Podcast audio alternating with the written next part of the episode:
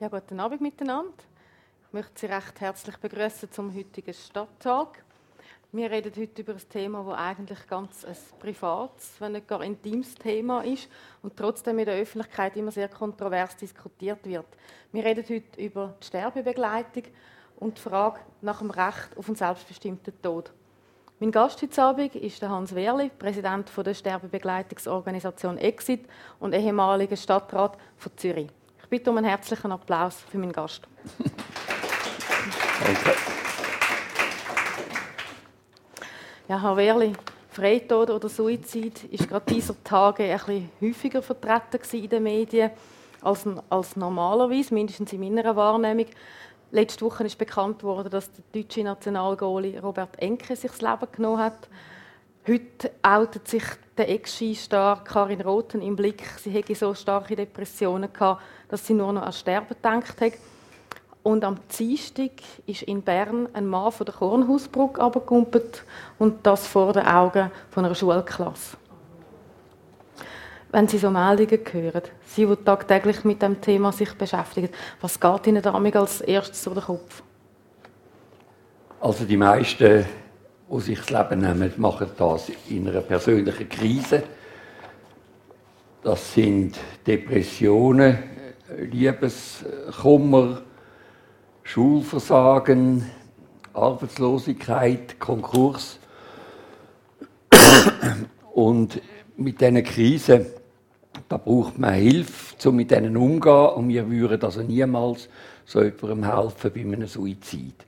Wir helfen grundsätzlich nur äh, bei sogenannten Bilanzsuizid, wo einer sich oder eine Frau sich wie, wie haben Sie das genannt? Bilanz Bilanzsuizid. Bilanzsuizid, das sind solche, die gut überlegt sind, äh, wo, wo einer abgewogen hat, lohnt es sich jetzt noch weiter zu leben oder lohnt es sich noch weiter zu leiden und dann zu einem ausgewogenen Entscheid kommen. Dort mhm. wir helfen und das wir sorgfältig überprüfen.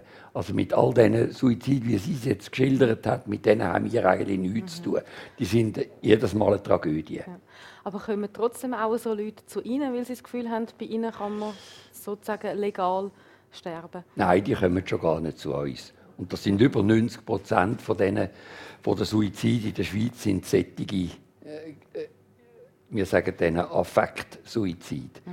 wo wir also nicht helfen. Und das kann einmal schon so passieren, dass jemand zu uns kommt und sagt so, jetzt will ich nicht mehr weiterleben und entweder helfen Sie mir jetzt beim Sterben und sonst wirf ich mich vor den Zug. Und bei denen tun wir mit denen mal ernsthaft reden. Wir tun sie auf keinen Fall gerade anzeigen bei einem Arzt oder bei einer psychiatrischen Klinik, wo sie dann äh, versorgt werden. Das kann man, fürsorgerischer Freiheitsentzug das wissen sie, das macht man, passiert ihnen bei uns sicher nicht. Also wir nehmen die ernst und hören sie an und das ist häufig schon eine so große Erleichterung, dass mal jemand von A bis Z zuhört, dass sie dann den, Suizid noch ein bisschen aufschieben. Ja. Und was sind denn das für Leute, die sie effektiv sagen, doch, sie sind bei uns richtig, ihnen können wir helfen? Das sind meistens solche, die eine lange Krankheit hinter sich haben, die nicht heilbar ist wo in dem Sinn hoffnungslos ist und wo sie dann finden, dass das Leiden ist jetzt größer als äh, die Freude, die wir noch haben am Leben und jetzt wollte ich mein Leben äh, beenden. In vielen Fällen sind das auch einsame Menschen, aber völlig allein ist in der Schweiz fast niemand. Wie gehen Sie denn vor? Ich merke, wir sind schon gerade mit dem Thema. Wie, wie gehen Sie denn vor, wenn, wenn so jemand, der jetzt mal auf den ersten Blick sieht, die Kriterien erfüllt, um Ihre Dienstleistungen in Anspruch zu nehmen, wie gehen Sie denn konkret vor mit so einer Person? Also das erst, wenn, meistens meldet sich vom Te am Telefon und dann sagen wir äh, gerade schon am Telefon, wir brauchen ein ärztliches Zeugnis von Ihrem Hausarzt. Einfach Diagnose damit wir schon den Gesundheitszustand äh, können beurteilen und theoretisch nach Gesetz wäre es erlaubt, dass man auch völlig gesunden Personen hilft beim Suizid. Da macht sich keiner strafbar. Aber äh, ich habe eigentlich nie erlebt, dass ein völlig gesunder äh, Mensch, also sagen wir ein 80-jähriger Greis, sagt, mir lange jetzt, ich will sterben, wenn er gesund ist. Das gibt es praktisch nicht. Und äh, wir wollen aber doch ein bisschen beurteilen, ja, wie ist der Gesundheitszustand. Und dann, wenn wir das Zeugnis haben, dann ähm, gibt es einen Besuch von einem Freitodbegleiter oder von einer Freitodbegleiterin. Das sind praktisch alles Leute, die in sozialen oder Pflegeberufen tätig sind oder sind. sind wir haben etwa 23 jetzt äh, Freitodbegleiterinnen. Das sind drei Theologen zum Beispiel, die erlebt haben in ihrer Berufstätigkeit, wie so gestorben wird manchmal in der Schweiz. Und dann hat es Leute aus dem Pflegebereich, also auch Psychologen, ja, meistens Leute mit einer grossen Lebenserfahrung, die selber einmal einen unguten Tod erlebt hat oder ungutes Sterben in der Familie und da persönlich betroffen sind und gefunden haben, also so wollte ich dann einmal nicht müssen sterben wie der. Die melden sich bei uns und äh, werden bei uns ausgebildet, ein Jahr lang, zuerst theoretisch und dann sind sie bei Begleitungen dabei und dann dürfen sie unter äh, Aufsicht von einem Freitodbegleiter äh, dürfen selber Begleitungen machen.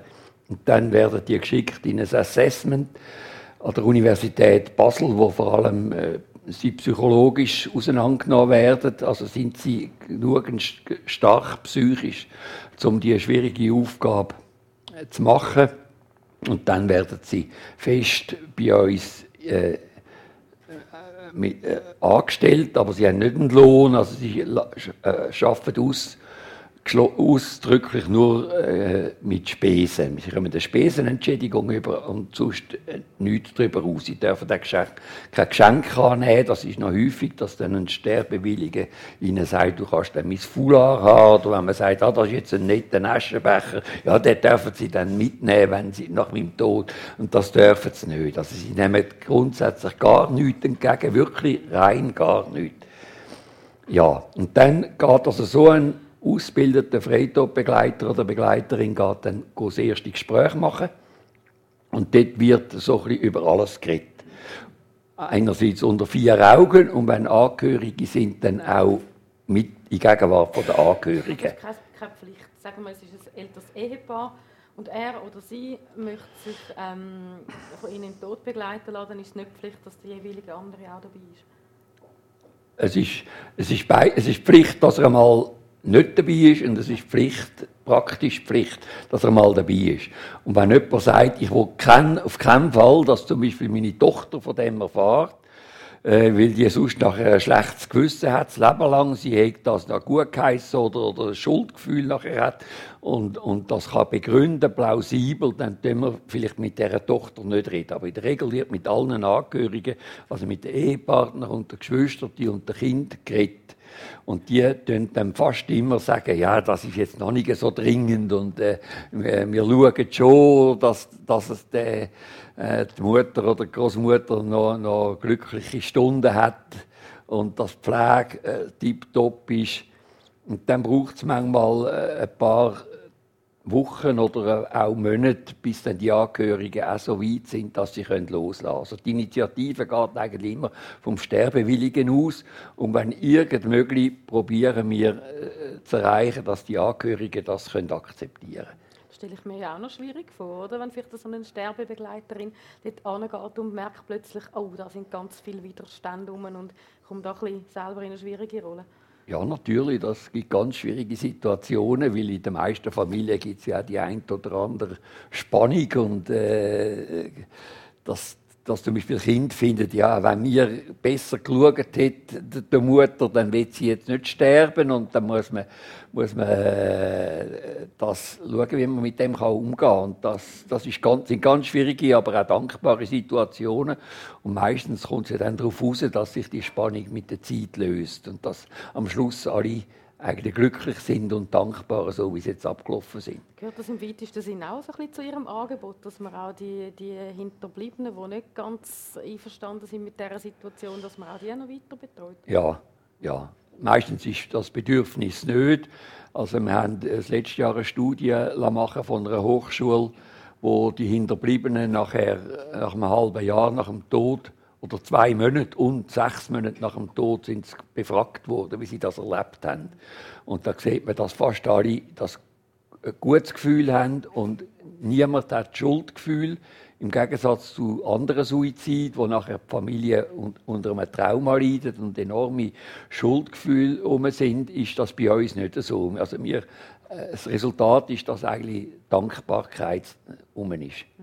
Wenn wir zurück zu unserem Fallbeispiel. Also nehmen wir an, eine Sterbebegleiterin oder ein Sterbebegleiter ist äh, zu einer Kundin oder zu einem Kunden von Ihnen eingegangen. Es ist alles Beste, man einigt sich darauf, doch, das, das ist eine Person, die wir in den Tod begleiten können. Wie geht es dann weiter? Dann äh, fragt man den Hausarzt, ob er will das Rezept schreiben Das muss immer ein Arzt machen. Es ist das Sterbemittel, ein äh, Barbiturat. Und dann etwa die Hälfte von der Hausärzte, die ja die Person am besten kennen und auch meistens die Familie ein bisschen kennen, die macht dann das. Und die andere Hälfte sagt, ich habe zwar Verständnis für den Sterbeentscheid, aber ich möchte das Rezept nicht selber unterschreiben. Und dann äh, haben wir etwa 20 Ärzte verteilt über die ganze deutsche Schweiz und Tessin, wo wir dann anfragen können. Die machen dann auch nochmal ein Gespräch und die müssen bestätigen, dass die Person urteilsfähig ist. Dann sind noch drei weitere Bedingungen. Sie muss der Sterbeentscheid muss autonom sein, also ohne einen äußeren Druck. Dann muss er wohlerwogen sein, gut überlegt, abgesprochen. Man sollte Alternativen kennen, das heißt äh, wohlerwogen. Auch die Werthaltung wird da verglichen mit dem Sterbeentscheid. Kann man äh, die vielleicht konservative oder religiöse Werthaltung vereinbaren mit dem Sterbeentscheid. Das ist die Wohlerwogenheit. Und die vierte Bedingung ist dann, dass der Sterbeentscheid muss konstant sein also man darf nicht einmal finden, ja, jetzt heute will ich und morgen will ich wieder nicht mehr, sondern es muss ein klarer Wille da sein, wir sagen dem konstant. Gut, und dann sagen wir, der, der Patient hat das Rezept für das NAP oder Natrium? Ja. Pentobarbital? ja. Natriumpentobarbital. das hat er, dann wird das, äh, äh, das Medikament geholt bei der Apotheke. Da ist eine Apotheke, die Limit-Apotheke in Zürich, die uns beliefert. Wir haben aber noch äh, für eine, eine Ersatzapotheke, falls das mal etwas nicht klappt. Und dann äh, ist das bei uns im Tresor. Und der Sterbewillige weiß, er kann uns anrufen und dann innerhalb von Tagen oder notfalls auch von Stunden kann er sterben. Aber wir reden dann nicht mehr mit dem Patienten, damit er sich nicht unter Druck äh, fühlt, sondern äh, der Sterbewillige muss selber bei uns sich wieder melden und sagen, jetzt morgen möchte ich sterben. Ja. Und dann geht die Freitodbegleiterin äh, dort vorbei es braucht immer mindestens zwei Züge. In der Regel sind Angehörige dabei oder Nachbarn oder Freunde. Und äh, eine Freitodbegleiterin. Wenn gar niemand um ist, der da kann dabei sein oder will dabei sein, dann schicken wir zwei Freitodbegleiter. Mhm. Und die fragen nochmal, ob, ob er jetzt wirklich sterben will. Die auch beurteilen, ist er wirklich auch heute noch urteilsfähig. Das ist manchmal bei so Dementen äh, Menschen mit, mit Demenzphasen oder Alzheimer so, ist es dann möglich, dass man sagt, nein, also der kommt ja gar nicht mehr raus, was da passiert, auch wenn er jetzt das Glas noch würde trinken, der ist nicht mehr genügend urteilsfähig und dann äh, brechen wir die Übung mhm. ab. Kommt das häufig vor? Nein, nein, aber es kommt aber vor. Es kommt vor. Ja, es kommt, es ist auch schon. Und auch wenn er dann das Glas oder die Frau das Glas in der Hand hat, mit dem Mittel äh, ist es jedem überlassen, wie viel er reden oder wie viel, was er für Musik hören will oder ob er es trinken oder nicht trinken Und wir haben also tatsächlich einen Fall gehabt, wo da eine Frau auf dem Kanapee war und rechts die Freundin und links der Freitodbegleiter. Und, dann, äh, und der Hausarzt hat das Rezept gemacht. Das war ein Fall, der jahrelang vorbereitet war und wo man gewusst hat, dieser Frau hat es keinen Sinn, der das zu verweigern sondern die muss selber merken, dass der Entscheid, dass das ihr Entscheid ist. Und dann hat der Hausarzt, der in der Ferien war, hat das Rezept hat nochmal telefoniert mit ihr und hat dann das Rezept geschrieben. Und sie hat das Glas in der Hand gehabt und dann, nachdem sie dann äh, etwa drei oder fünf Minuten einfach nicht getrunken hat, hat dann der Freitag-Begleiter gesagt, darf ich Ihnen jetzt das Glas aus der Hand nehmen? Und dann hat er nochmal fünf Minuten das Glas gegeben. Und dann hat er gefragt, so, und darf ich jetzt in die Küche gehen, ich stelle es dort hin, damit sie sich nicht unter Druck fühlt. Aber sie können es jederzeit in der Küche wieder holen.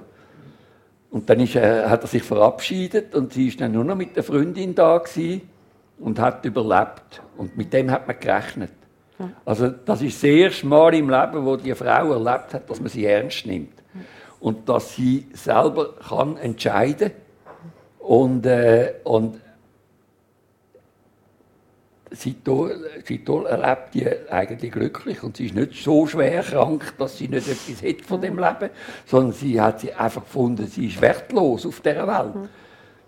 Ja, das, ist dann, das, das sind ganz berührende Momente. Und mhm. da braucht es natürlich auch dann ganz erfahrene Leute, die mit denen umgehen. Und das hat man lange mit dem Hausarzt abgesprochen, äh, ob man es so machen und dürfen. Und, und dann äh, ist man gemeinsam zum Entscheid gekommen, ja, das machen wir jetzt so. Mhm. Was ist denn die, die körperliche Ursache gewesen? Was hat das die Frau darf angegeben? ich nicht sagen. Sonst, äh, also wir haben, legen sehr großen Wert auf den Persönlichkeitsschutz. Und wenn ich, wenn ich zu viel äh, Detail sage, dann merkt vielleicht der eine oder andere, um wen es da geht. Sind Sie selber auch schon bei so einer Begleitung dabei gewesen? Einmal. Und wie ist es Ihnen ergangen dabei? Ja, das ist eben, das, das beschäftigt einem natürlich nachher tagelang.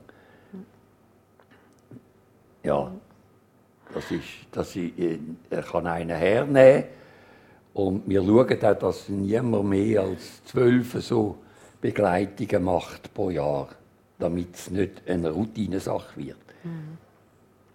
Jetzt haben Sie selber ganz am Anfang gesagt, äh, theoretisch vom Gesetz her darf man auch gesunde Menschen in den Tod begleiten. Sie haben jetzt gerade ein bisschen sage ich jetzt mal, zweifelhafte Fall erzählt von dieser Frau, die dann plötzlich gemerkt hat, dass sie ja eigentlich doch kann und, und will leben. Jetzt, äh, Evelyn Wittmer-Schlumpf, Bundesrätin, Justizministerin, die geht das Thema Sterbebegleitung jetzt einmal an. Oder? Ihr Vorgänger, der Bundesrat Christoph, Altbundesrat Christoph Blocher, hat das Dossier wohlweislich liegen lassen. Frau Wittmer-Schlumpf packt es jetzt an und, und, und will die Sachen in geregelte Bahnen lenken. Sie hat jetzt zwei Vorlagen in die Vernehmlassung geschickt äh, eine Variante wäre, die Sterbehilfe in der Schweiz ganz zu verbieten. Die andere wäre, sie stark einzuschränken, damit eben genau so Fälle, wie Sie jetzt auch geschildert haben, nicht mehr möglich wären. Sondern, soweit ich informiert bin, nur noch in Fällen von Menschen, die wirklich körperlich eigentlich totgeweiht sind. Was sagen Sie zu diesen Vorschlägen?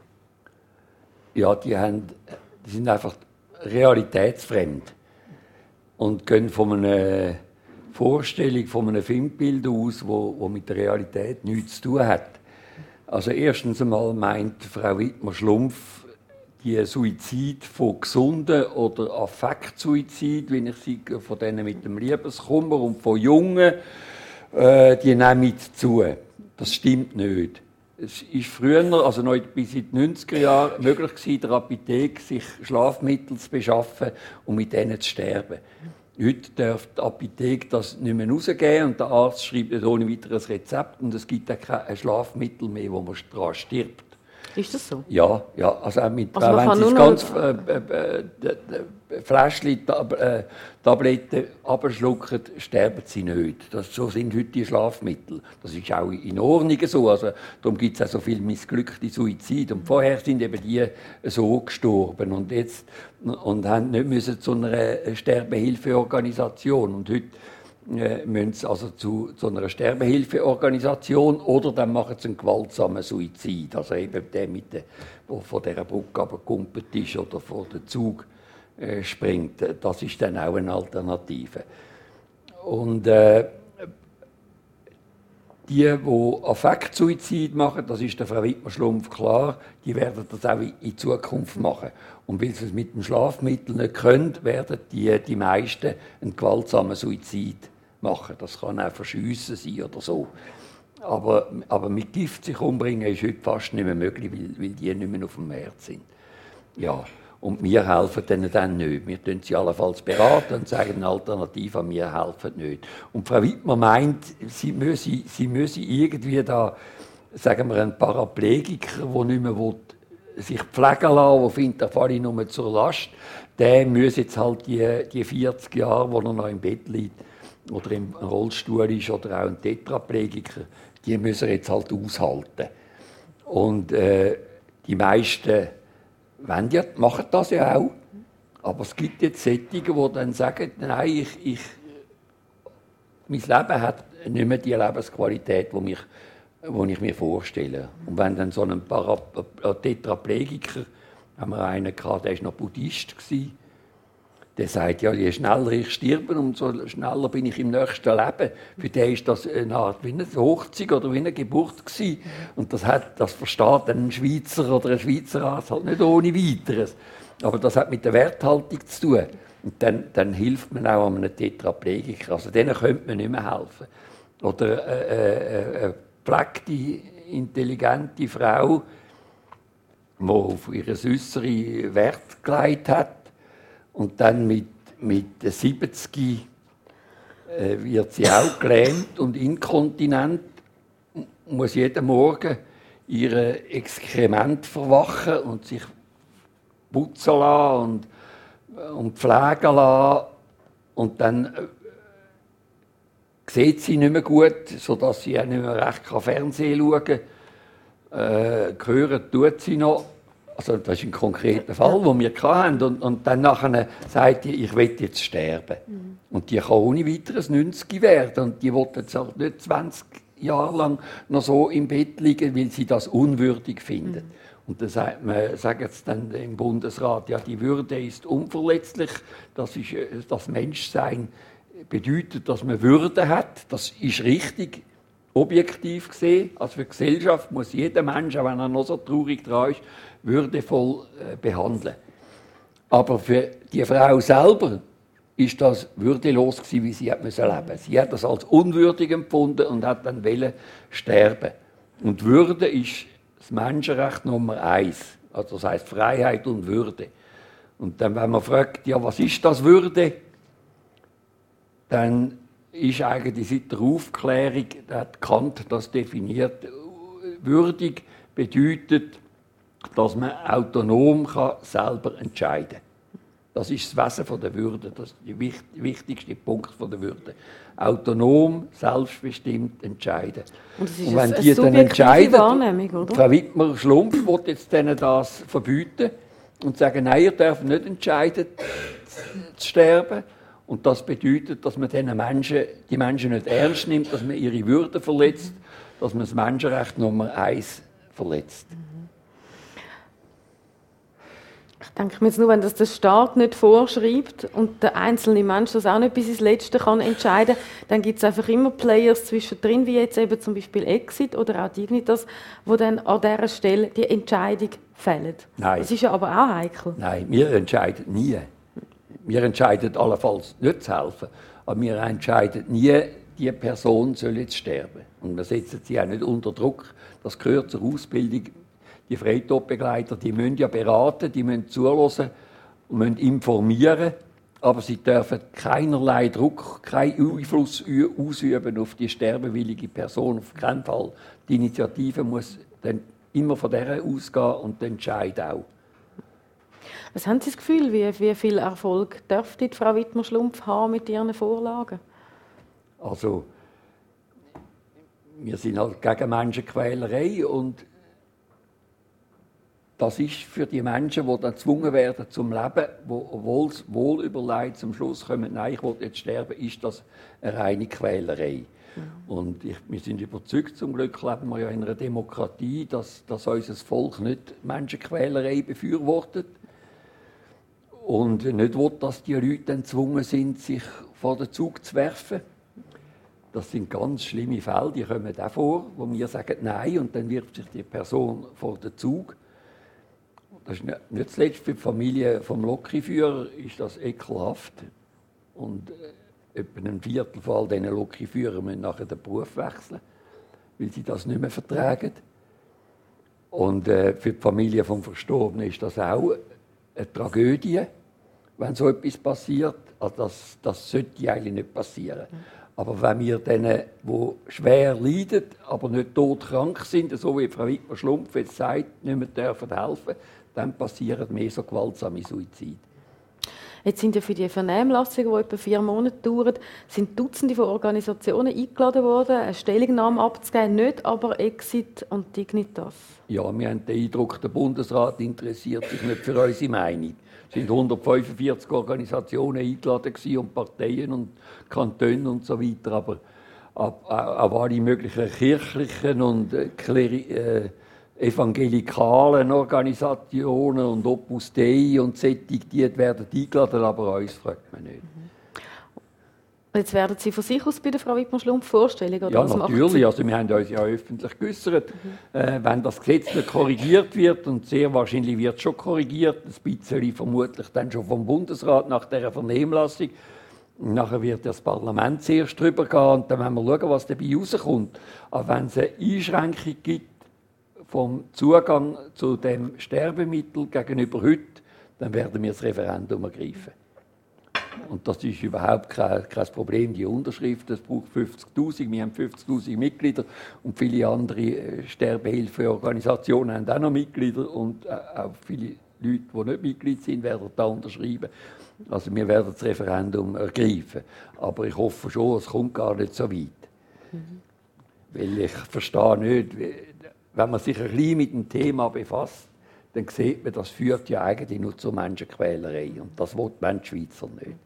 Jetzt die Tatsache, dass das, äh, das Thema Sterbehilfe oft ein in einem negativen Licht erscheint in der, in der Schweizer Öffentlichkeit, liegt nicht zuletzt auch an eurer Konkurrenzorganisation, an Dignitas und an dem umstrittenen Chef, Herrn Minelli, wo er letztes Jahr immer wieder für Schlagzeilen gesorgt weil er Leute aus dem Ausland, aus Deutschland und aus Großbritannien vor allem, in der Schweiz sterben lassen hat, wo man dann nicht mehr hat wollen, in seinen Räumen, ist er auf Parkplätze ausgewichen, hat Leute dort sterben lassen, dann hat es Skandal gegeben um Asche, wo wieder rechtlich verstreut worden soll sein.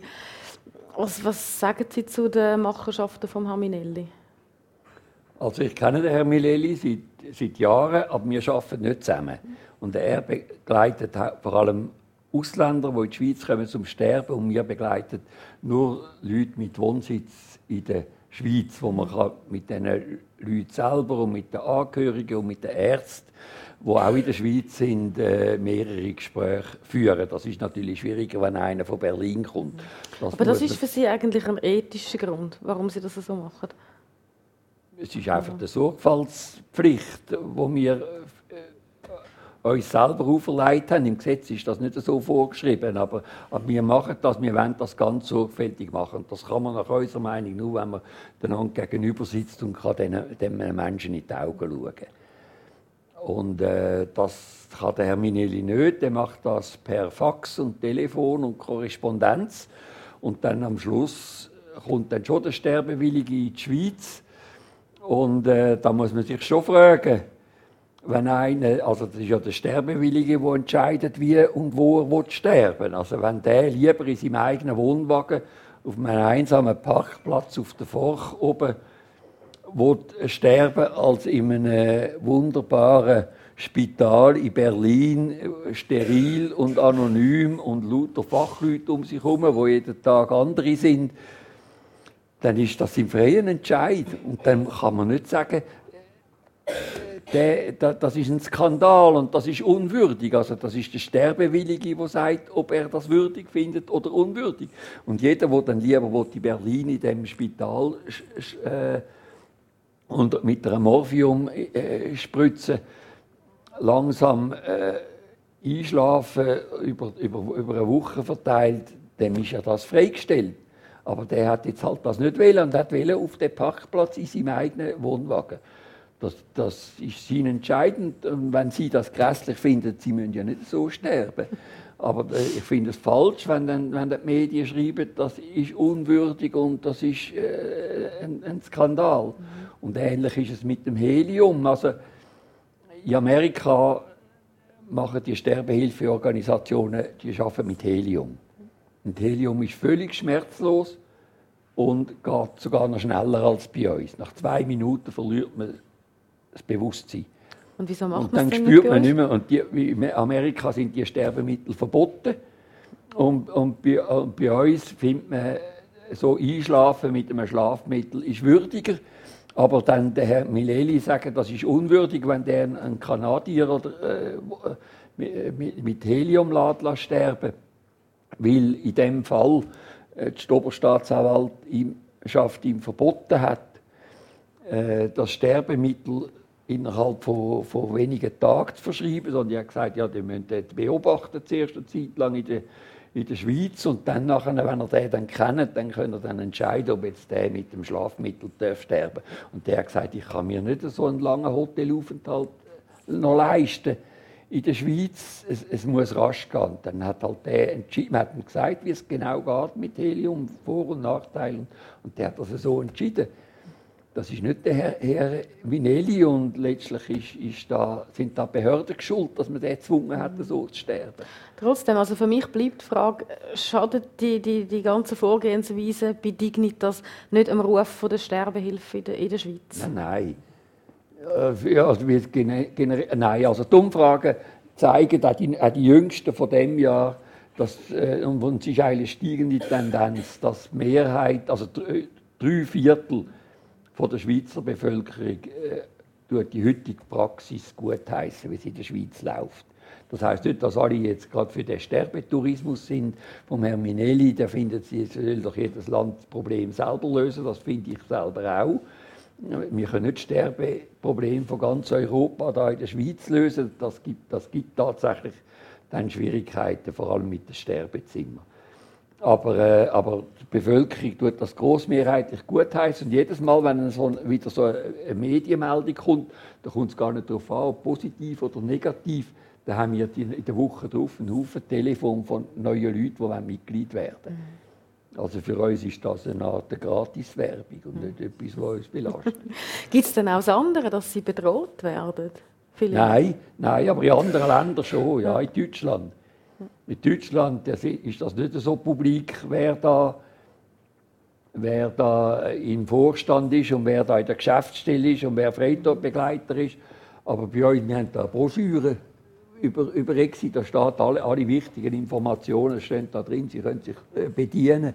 Da, sind, da ist meine Telefonnummer und meine Adresse privat ist da drin und ich habe noch nie erlebt, nie dass ich irgendwie äh, äh, Vorwürfe mir gemacht worden wären. Nein. Also in der Schweiz läuft die Diskussion sehr anständig, immer über der Gürtellinie. Ja.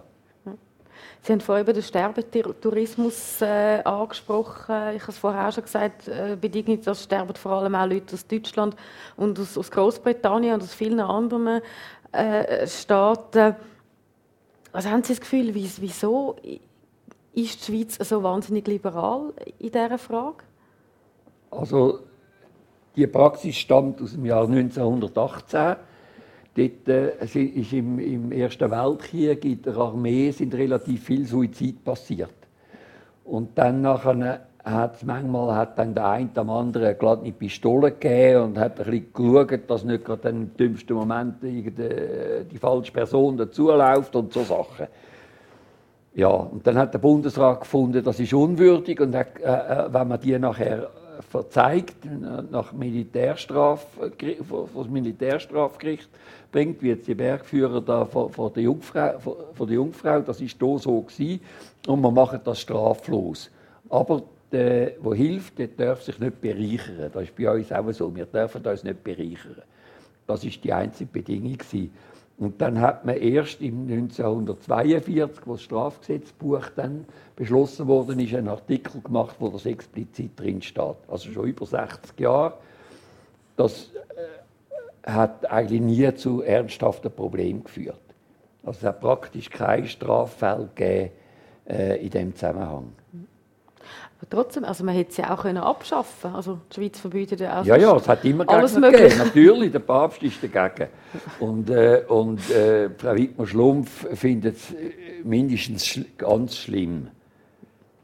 Und äh, jetzt wird der Bundesrat, das war ein einstimmiger Entscheid dann in der zweiten Runde, der will äh, mal so wenig Suizid wie möglich und dann will er so wenig äh, also das wenn Suizid dann so würdig oder so sanft wie möglich äh, eigentlich. Und er will Sterbehilfeorganisationen verbieten, möglichst wenig Suizid mit Sterbehilfeorganisationen. Sie sagen auch öffentlich, das können ja die Angehörigen machen. Und äh, oder der Hausarzt. Und sie wollen, äh, sie wollen dass der Tourismus abgestellt wird, der Sterbetourismus. Jetzt mit der Vorlage, wie das Gesetz, das, wie das Bundesrat formuliert hat, wird der Tourismus wahrscheinlich sogar angekurbelt und äh, es Suizid werden unwürdiger, weil das braucht das Fachwissen, das der Medizinstudent nicht lehrt an der Universität, wie man stirbt. Das, das ist, lehrt man nicht. Und die wenigsten haben das Fachwissen und, und haben auch eine praktische Erfahrung. Und wir haben das. Und das ist in, der, in der Schweiz gibt es äh, zwischen 20 und 60.000 Suizidversuche pro Jahr und nur 1300 gelingen. Und von diesen 1300 sind etwa 400 sogenannte begleitete Suizide. Die gelingen immer. Und äh, das zeigt, dass bei den Suizidversuchen also über 90 Prozent misslingen. Das gibt dann häufig schwere Hirnschäden oder Invalidität oder ein Koma, wo einer nicht mehr aufwacht. Oder eben gewaltsame Suizid, wo, wo, wo einer äh, sich vor den Zug wirft und dann doch nicht ganz tot ist und so Sachen, wo das Leiden nur noch verstärkt wird. Also es ist ganz schwierig, sich das Leben zu nehmen. Und auch die Ärzte wissen, können das nicht. In den Benelux-Ländern ist das erlaubt. Suizidhilfe und sogar aktive Tötung ist erlaubt wenn zwei Ärzte finden, das ist jetzt richtig. Und da hat eine Untersuchung gezeigt, dass bei den ärztlich begleiteten Suiziden in Holland 23 Prozent gibt es Komplikationen. Dass dann eben einer nicht stirbt oder, oder ewig lang nicht stirbt oder, oder, oder überhaupt nicht. Und, also es gibt einfach Komplikationen. Bei uns gibt es praktisch nie Komplikationen. Aber das ist ganz schwierig. Man muss wie das, weil das sind ja alte, kranke Leute, wo man vielleicht Venen nicht mehr findet, wenn man eine Infusion machen muss, oder wo man wo, wo, nicht, wo zittern oder wo so langsam schlucken, wenn, wenn sie, wo nicht mehr können schlucken oder so langsam schlucken, dass sie einschlafen, bevor sie genügend Dosis haben und, und, oder wo, wo so Medikamente haben, dass sie resistent sind und es dann nicht wirkt oder der Magen kann es nicht mehr aufnehmen, weil der Magen kaputt ist. Da kann so viel passieren dass ein Arzt überfordert ist mit dieser Aufgabe. Und es ist auch nicht eine ärztliche Aufgabe, das wollen die Ärzte gar nicht, die meisten. Aber unsere Freitagbegleiter wissen dann, in welchem Fall man wie umgeht. Mhm. Ich will gleich nochmal auf die Mentalitätsfrage zurückkommen. Es ist mir gerade letztens ein, ein Artikel aus der Süddeutschen Zeitung die Finger gefallen und die Deutschen suchen da eifrig nach Antworten, warum die Schweiz so eine, so eine, so eine liberale Handhabung pflegt. Und eine These ist, ja, die widerständischen Bergler, die lassen sich von Obrigkeiten sowieso nichts sagen. Die andere ist, ja, die Schweizer haben halt auch nicht so eine, so eine ähm, belastete Vergangenheit wie wir Deutschen mit dem Holocaust. Können Sie diesen Erklärungen etwas abgewinnen? Also der Holocaust hat natürlich einen grossen, grossen Einfluss auf die Mentalität in Deutschland und da habe ich wirklich ein Verständnis. Also da habe ich Verständnis, auch wenn die sagen, ja, Helium ist ein Gas und wir wollen da nicht vergasen und so Zeug.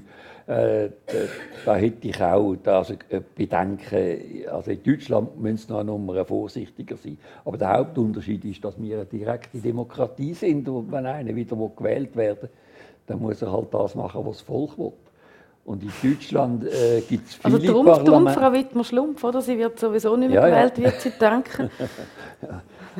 Also in Deutschland gibt es viele Parlamentarier, die Mitglied sind von der Sterbehilfeorganisation von der Deutschen, Deutsche Gesellschaft für Humanes Sterben, die aber das öffentlich nicht dürfen bekennen, weil sonst nicht mehr gewählt würden. Mhm. Die sagen, solange die katholische und die lutheranische Kirche dagegen sind, dürfen Politiker nicht gegen beide Kirchen gleichzeitig sein. Und in England ist es genau gleich mit der anglikanischen und der katholischen Kirche. Darum kommen die fast nicht vorwärts, solange beide Kirchen dagegen sind. Es muss dann mal eine von diesen Kirchen die Meinung ändern. Und, und, bei uns ist der Widerstand schon von der Kirche viel kleiner. Mhm. Viel kleiner, aber er ja. existiert. ja, also der evangelische Kirchenbund ist an sich positiv zur Suizidhilfe, aber die EVP und die EDU, also die Evangelikalen und die Reformierten, die sind dagegen. Mhm.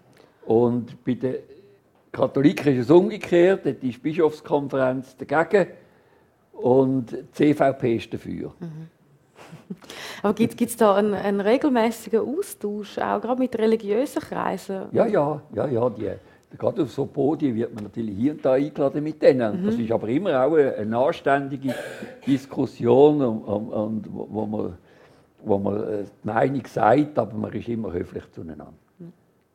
Jetzt, wie sind Sie eigentlich zu dem, zu dem Thema gekommen, zu der äh, Freitodbegleitung? Ja, also nach der Gründung von Exit, das ist jetzt glaube ich 8 oder 29 Jahre her, äh, da bin ich ziemlich schnell dann Mitglied geworden, weil ich gefunden das ist wie eine Versicherung.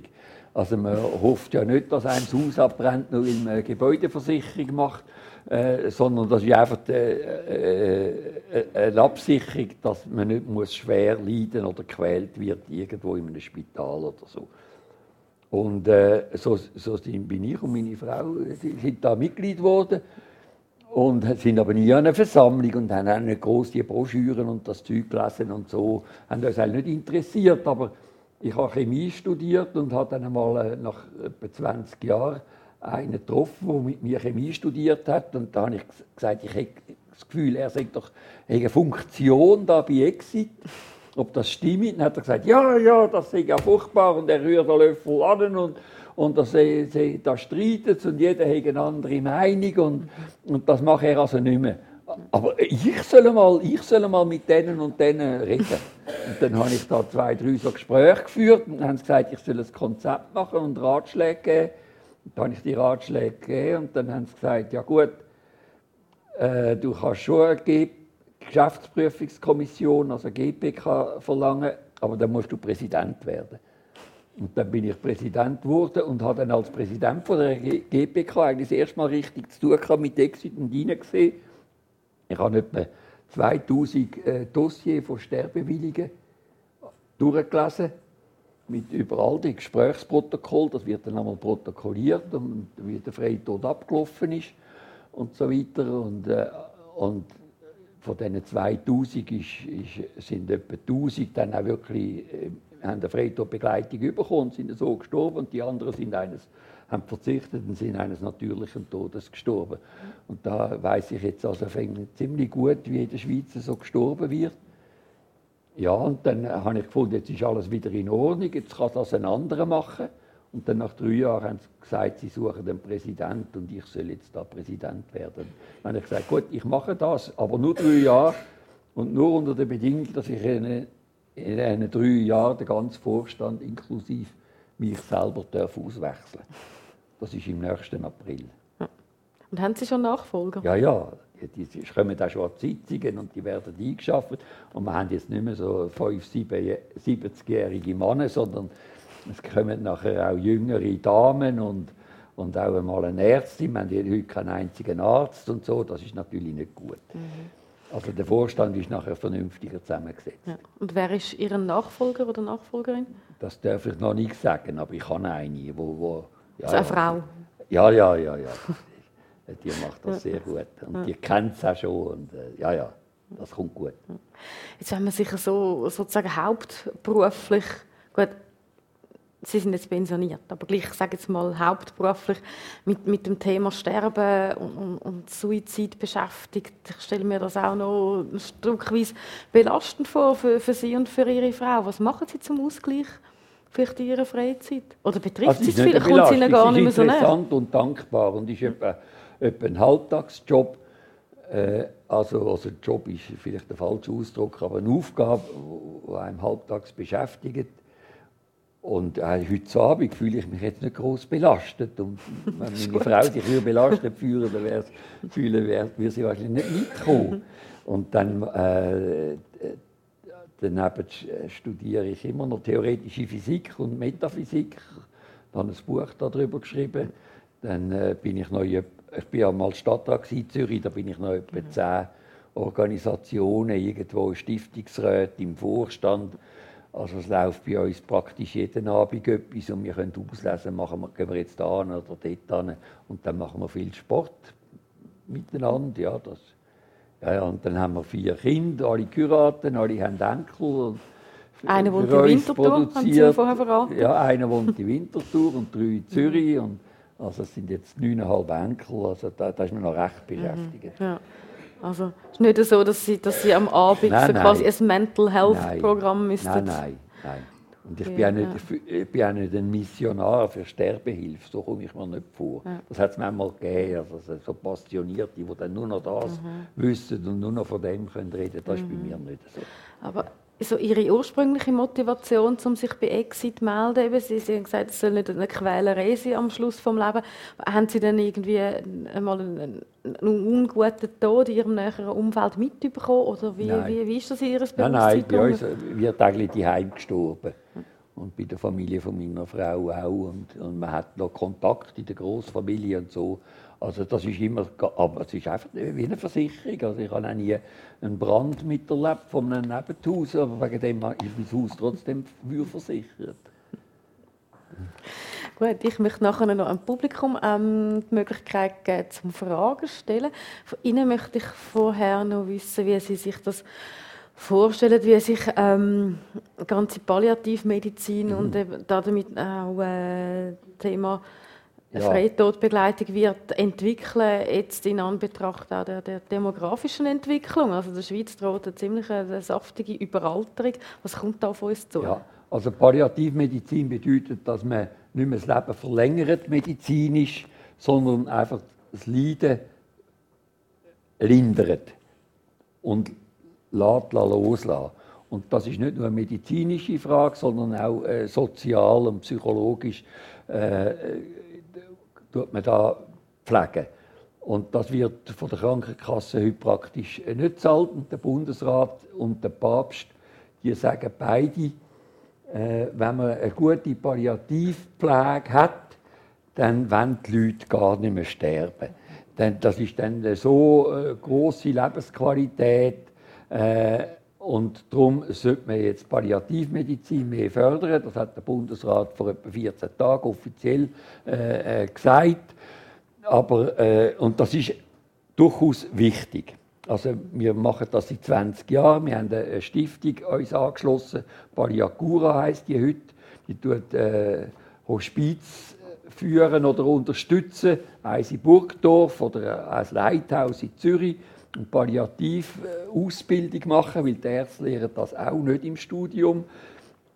Heute kann man glaube fakultativ das lehren, aber es wird also wenig, wenig gepflegt und da werden sehr viele Fehler gemacht bei der Pflege. Und das kann man sicher besser machen. Ich habe aber äh, diese Woche mit dem Stadtarzt von Zürich telefoniert und ich nehme an, so viel anders ist die Wintertour auch nicht. Und habe ihn gefragt, wie ist jetzt das? Sind die Leute unzufrieden? Gibt es überhaupt da Erhebungen? Und er sagt, ja, in Zürich macht man Erhebungen bei den Alten und bei den Angehörigen von denen, die im letzten halben Jahr verstorben sind. Jedes Jahr. Und das Max Beste ist Note 6 und die Durchschnittsnote, die die Angehörigen und die Kranken selber geben, ist ein 5. Also es ist nicht einfach alles so schlecht. Und man darf jetzt nicht am Volk Sand in die Augen streuen und, versprechen, es wird dann alles viel besser, wenn wir noch ein mehr Geld haben für Palliativmedizin. Das Hauptproblem, das die Alten haben, ist, dass sie die Heim. Fast alle wollen die Heim und das ist dann häufig nicht mehr möglich, weil das Know-how fehlt und weil die Unterstützung fehlt. Und, und, die Unterstützung ist nicht einmal, dass die Menschen fehlen, die das machen müssten, sondern die Organisation, also die, sind, die Alten sind meistens in einer Situation, wo sie nicht mehr können, jeden Tag äh, einen, einen Hütedienst für die Nacht dann organisieren und wer kommt so und so. Aber wenn das angeboten würde, und das ist eigentlich die Vision von unserem Stadtarzt in Zürich, dass, dass, je, das Krankenheim nur äh, äh, eine Institution angliedert, wo das organisiert. Und wenn jemand Hilfe braucht und das sind meistens die letzten sechs Tage bis die letzten sechs Monate äh, vom Leben, wo Intensivpflege brauchen und die wollen nicht in ein Krankenheim, dann muss man das organisieren und dann halt äh, die Enkel, die vielleicht studieren, denen zeigen, wie das geht, wie man einen Nachtdienst macht am Bett von der Großmutter und, äh, und dem das erklären und, und auch organisieren, dass der dann wirklich auch da ist und so. Das muss jemand in die Hand nehmen. Da sind die Angehörigen in der Regel überfordert und die Sterbenden selber sowieso. Und, und da macht man jetzt Versuche in Zürich in dieser Richtung. Also das ist eigentlich, was ich verstehe unter einer guten Palliativmedizin und wir fördern so Sachen auch fördern. Also wir haben mit, äh, finanziell. aber das heisst auch, das ist nicht in erster Linie ein neuer Service, wo, wo, wo zusätzliche Kosten auf der Krankenkasse verursacht, sondern man tut die Angehörigen gezielt schulen, damit sie das können. Ja, also ganz gratis geht es nicht, weil das müssen Fachleute sein, die das machen auch Spitex oder Nachbarschaftshilfen und so, die sind da überfordert, die können das nicht. Und da braucht es Fachleute die müssen natürlich bezahlt werden, also die äh, Berufsleute. Aber es ist nicht so furchtbar und nicht so aufwendig, es muss dies nur mal jemand an die Hand nehmen. Dann ist die Frage, wer das dann wirklich zahlt am Schluss, aber also das können wir uns leisten in unserem Wohlstandsland. Wohl gut, ich höre da ein Geflüster. Ich denke, es ist der richtige Moment, um mal die Publikumsrunde zu eröffnen. Ähm, jetzt, da der Tag auch dann auf Radio Stadtfilter aufgeschaltet wird, wäre ich froh, dass wer eine Frage stellt, zuerst schnell seinen Namen noch nennt. Wer macht den Anfang?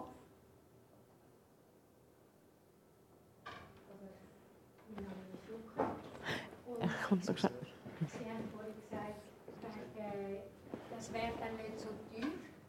Also das können wir zahlen, oder? Die ja. Palliativpflege, die Heil. Oder das mit den Angehörigen. Aber ich denke, also das mit den Angehörigen, das ist Wunschdenken. Also die, die es können, die machen es ja grossenteils jetzt schon. Ich meine, heutzutage lebt die Familie ja nicht mehr so nah zusammen und so. Und der Enkel ist vielleicht, ich weiß nicht wo, und die Tochter ganz an einem anderen Ort. Und die haben ja auch ihre Lebenskreis. Und ich finde das, also ich habe das selber ein bisschen erlebt zu den Familien. Es ist ein wahnsinniger Aufwand, wenn man dann, dann muss man sein eigenes Leben zum Teil völlig auf den Kopf stellen, oder? Um, um so etwas zu machen. Und von dem her denke ich, das ist eine Illusion. Also, dass es nichts kostet, ist eine Illusion. Ich denke, das kostet sehr viel, wenn man die Palliativpflege dermaßen aufbauen will. Und wie Sie sagen, dass ich glaube, es hängt eben nicht nur an dem also, dass man bessere Palliativpflege macht und dann wird niemand mehr sterben, oder? Also. Ja, also es ist äh, sicher ein, ein, gewisser Aufwand. Es müssen nicht nur Angehörige angefragt werden. Es gibt auch Nachbarn, die vielleicht noch, noch gerne mal etwas ein bisschen sich einsetzen für eine Nachtwache oder so. Also ich könnte mir vorstellen, in unserer Nachbarschaft, dass man auch so, wir haben beim Kinderhüten haben wir haben so Leute gesucht und immer gefunden, mit, bei meinen vier Kindern. Äh, und also mit ein bisschen gutem Willen äh, und Initiative kann man sehr viel machen.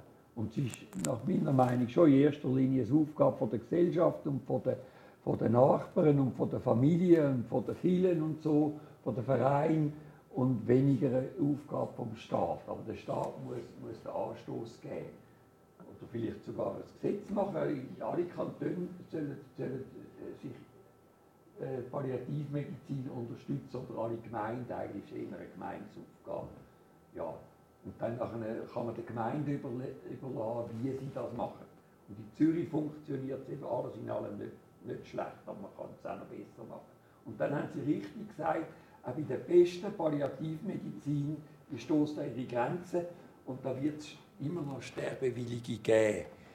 Und äh, vor allem solche, die das Leben lang selber entschieden haben, äh, Handwerker mit einem eigenen Geschäft, selbstbestimmt sie sind, äh, die wollen dann nicht im Alter plötzlich so abhängig werden. Und die sagen, ihr könnt mich pflegen, so viel, so viel wie ihr wollt, aber ich will das nicht, ich will mir selber helfen und wenn ich nicht mehr das, mich kann selber äh, für mich sorgen, dann will ich mein Leben beenden. Das sind wenig Leute.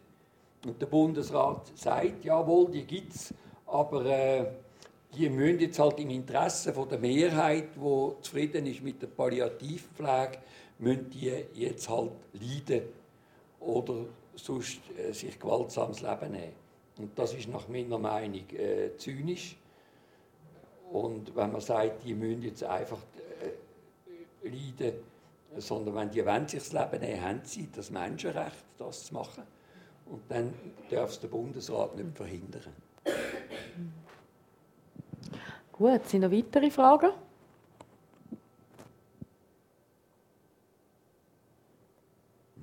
Keine mehr? Ja gut, sonst ich gehe davon aus, dass Sie und Ihre Frau vielleicht noch schnell einen Moment da sind, falls die eine oder andere Frage für unter vier Augen noch wieder auftauchen.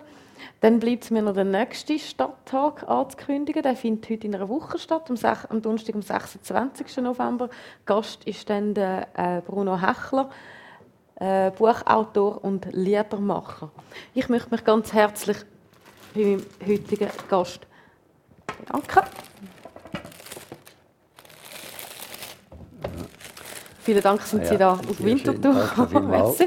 Und ich danke auch Ihnen, dass Sie heute Abend hier angekommen sind und wünsche Ihnen noch einen schönen Rest vom Abend. Merci. So, vielen Dank. Merci.